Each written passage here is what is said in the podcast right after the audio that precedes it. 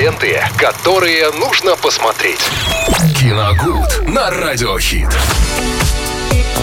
Прекрасный предновогодний киногуд в студии радио Хит Виталий Морозов для того, чтобы поделиться с нами каким-нибудь фильмом на сегодняшний вечер. Что же в понедельник ты нам посоветуешь, Виталь? Здравствуйте всем еще раз. Здравствуйте. Здравствуйте, Лена. Здравствуйте, предновогодний, говорите, еще предновогодний, 10 декабря. Ну, это уже рано. предновогоднее. У нас уже новогоднее оформление здесь в эфире, поэтому, ну как же ж. Все, Офор- все уже предновогоднее. В магазинах все у- у предновогоднее. нас э, вообще с первого числа. Так что это еще Четвертого в этом году. Ну, слушайте, на, этой, на этих выход- выходных э, посмотрел картину, одну из, одну из главных, безусловно, картин этого года «Убийцы цветочной луны» 2023 года с категории 18+, от классика, живого классика Мартина Скорсезе. А, с опаской приступал к просмотру, потому что хронометраж в три с половиной часа, предупреждаю сразу, Так. да, три с половиной часа идет фильм. Это, ну, да. Целый вечер можно убить. Это в принципе, это в принципе, это, это однозначно. Это в принципе такой мини-сериал, ну где-то примерно, где серии идут по одному часу, ну так вот в среднем, да. Вот, э, может быть, кстати, его и надо было так выпускать в этом формате, ну не знаю. В общем, э, решили сделать полнометражную картину, и опять же повторюсь, с опаской я приступал к просмотру. Но дело в том, что вот первые два акта картины, то есть ну добрая половина фильма пролетела абсолютно незаметно. Благодаря чему? Благодаря тому, что Мартин Скорсезе до сих пор, несмотря на почтенный возраст, не растерял своего мастерства рассказчика. Так. Он мгм. им владел всегда, в общем-то, начиная с первых же своих картин. Его фильмы смотреть было просто безумно интересно, потому что он интересно рассказывал. То есть подавал материал, ловко монтировал, хорошую музыку всегда подбирал, э, рассказывал, собственно, интересные истории. Иногда там э, не, были небольшие, я бы не сказал завихрения, а повороты э, куда-то либо в прошлое, либо там в будущее где-то, допустим, да. В общем, всегда было интересно. Вот эти мелкие мизансцены э, просто которые он оттачивал, на самом деле, вот э, все с годами. Все это отражение, все, вс- отражение всего его таланта и всех его ранних фильмов, лучших ранних фильмов, э, нашли отражение в «Убийцах цветочной луны». Единственный большой минус это, конечно, сильно затянутый третий акт. Там можно было э, Уснуть. уснуть. Ну, я нет, хотел сказать, можно уснуть, да. Но, э, но главное дождаться концовки, потому что она здесь на, на самом деле великолепная. И величие режиссера всегда определяется в концовке его фильма. Если она действительно хороша, то ну, режиссер великий. А здесь Скорсезе снова всем все доказал. Доказал, Да. ага. Вот, э, ну, там был ряд сцен, которые можно было спокойно вырезать, и ничего бы от этого, на самом деле, не поменялось. Вот Третий акт действительно очень сильно затянут.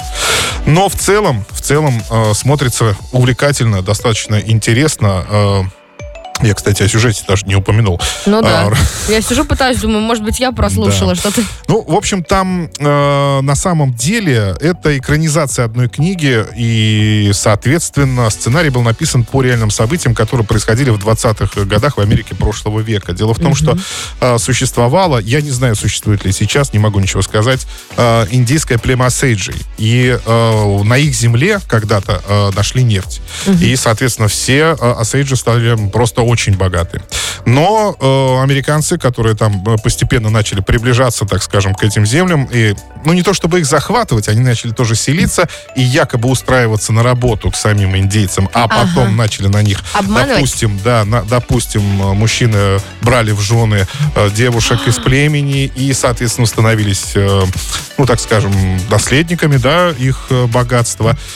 Ну, может быть, все бы ничего, но дело в том, что алчные э, люди начали убивать Осейджи. И причем делать это настолько небрежно, подставляя там, да, под, под самоубийство какие-то или еще что-то. Э, В общем, в итоге они так обнаглели, что делом заинтересовалось ФБР. Тогда еще не Федеральное бюро расследований, а просто бюро расследований.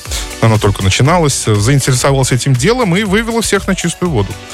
Э, Спойлером это не будет, на самом деле. Ага, ты, я думаю, ты история- концовку, что ли, рассказал? нет, ну история просто, она, конечно, малоизвестная, но э, факт, э, факт в истории такой существует, поэтому нет смысла. Просто там, здесь, понятно, в фильме художественно будет немножко другая концовка. Ну, не та документальная, а где речь идет о героях картин. Потому что некоторые герои вымышлены, в том числе и герой, между прочим, Леонард Ди Каприо здесь снимается. Оу. Да, он играет главную Бежим роль. смотреть, девочки. И он великолепен. великолепен, ни на грамм вообще не растерял мастерства. Играет здесь немножко такого туповатого Верзилу, который разрывается между любовью к жене и э, ну, стремлением, так сказать, услужить своему дяде. А дядя просто страшный злодей, на самом деле.